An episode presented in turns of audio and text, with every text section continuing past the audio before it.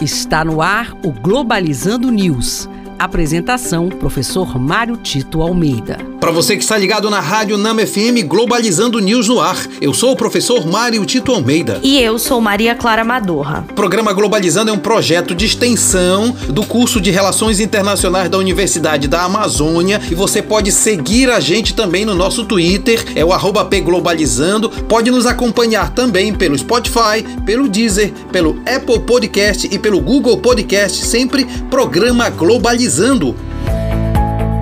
Globalizando notícia do dia. Do jornal The Jerusalem Post, Israel. No primeiro relatório sobre práticas globais de direitos humanos da administração Biden, Estados Unidos reafirmava Jerusalém como capital de Israel, mas reintroduz uma linguagem sobre ocupação israelense e dá um aceno na direção dos direitos da autoridade palestina. Alguns relatórios e documentos internacionais são mais eloquentes por aquilo que não falam do que por aquilo que expressam. É o caso deste relatório sobre práticas globais de direitos humanos da administração Joe Biden, que reafirma afirma eh, Jerusalém como capital de Israel, mas ao mesmo tempo reforça a importância de garantir os direitos humanos, especialmente de palestinos, em territórios que foram ocupados indevidamente por Israel depois da decisão da ONU de 1967. E nesse sentido, reforça o apoio de alguma forma a uma decisão diferente do que o governo Trump queria, que era colocar Jerusalém como a única cidade de Israel sem concessão conceder qualquer tipo de direito dos palestinos.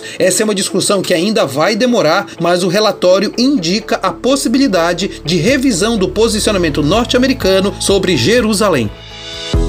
Globalizando curiosidades internacionais. Você sabia que o K-pop tem um departamento exclusivo no Ministério da Cultura na Coreia do Sul? Apelidado de Departamento de K-pop, o governo fez um grande investimento na cultura pop no país. Em 2005, o governo criou um fundo de 1 bilhão de dólares voltado exclusivamente ao K-pop.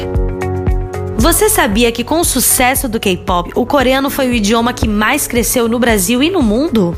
Segundo o Duolingo Language Report, o coreano foi o segundo idioma com mais procura no aplicativo. O aumento na popularidade do K-pop no mundo fez com que mais pessoas tivessem o interesse e a curiosidade em aprender o idioma. Olha só, pessoal, ao longo desta semana nós estamos apresentando informações sobre K-pop e a Coreia do Sul como essas que a Maria Clara Amador apresentou para você. Sabe por quê? Porque no próximo sábado às 17 horas, na página oficial do Facebook do programa Globalizando. Nós vamos fazer uma live toda especial. Nós vamos falar de K-pop como ferramenta de inserção internacional da Coreia do Sul. Você não pode perder. E este foi o programa Globalizando News de hoje. Eu sou o professor Mário Tito Almeida e você pode mandar sugestões de temas pra gente através do e-mail programa globalizando@gmail.com ou então nos seguir nas nossas redes sociais. Maria Clara Amadorra, muito obrigado. Obrigada, Mário Tito, e obrigada a você, ouvinte da Rádio Nama. Fique ligado no nosso programa às nove da manhã, todo sábado, aqui na Rádio Nama FM 105.5, o som da Amazônia. Tchau, pessoal.